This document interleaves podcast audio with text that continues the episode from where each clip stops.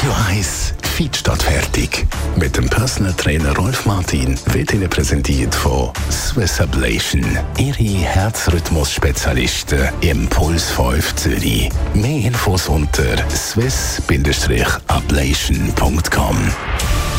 Rolf Martin, Radio 1 Fitness-Experte. Wenn wir in einem Fitnesszentrum mal ein bisschen umschauen, aktuell merkt man eigentlich, die meisten sind während dem Training am Handy oder schauen zum Beispiel Fernsehen, während sie auf dem Laufband sind etc. Ist das gut oder nicht? Also schadet der Medienkonsum während dem Training? Ja, das ist etwas, was in den letzten Jahren aufgefallen ist, dass äh, praktisch alle Menschen einen äh, Kopfhörer haben, also einen Knopf im Ohr. Also für die Instruktoren schwierig ist, dort überhaupt noch zu fragen, wie geht's oder äh, alles okay. Dann machst du nur den Daumen ruhig. Das ist ein neues äh, Konzept. Äh, aber das auf den ja, Laufbändern, Velo und so, äh, das macht schon Sinn, weil die Leute, die haben sich offenbar das Ziel gesetzt, äh, ich weiss nicht, eine halbe Stunde Velo fahren, vielleicht sogar eine Stunde, was nicht sehr sehr sinnvoll ist für den Personenumsatz auf dem Gerät. das im Interesse von der Fitnessbranche.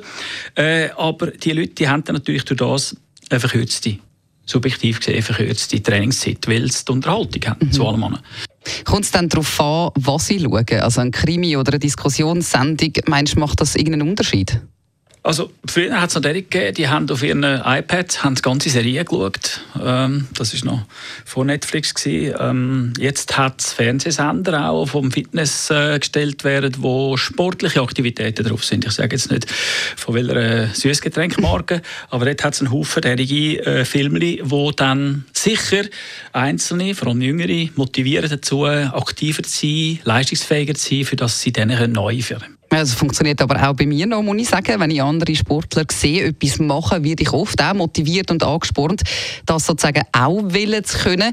Und wenn man Kopfhörer anhat, hat man ja grundsätzlich wie mehr Ruhe. Also man ist wie in seiner eigenen Welt.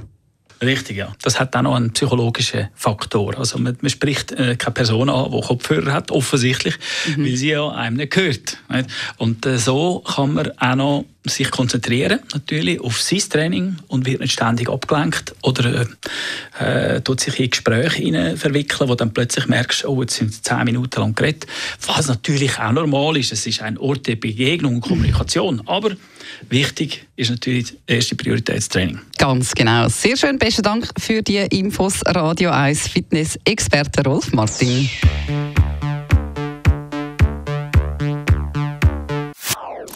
Das ist ein Radio 1 Podcast. Mehr Informationen auf radio1.ch.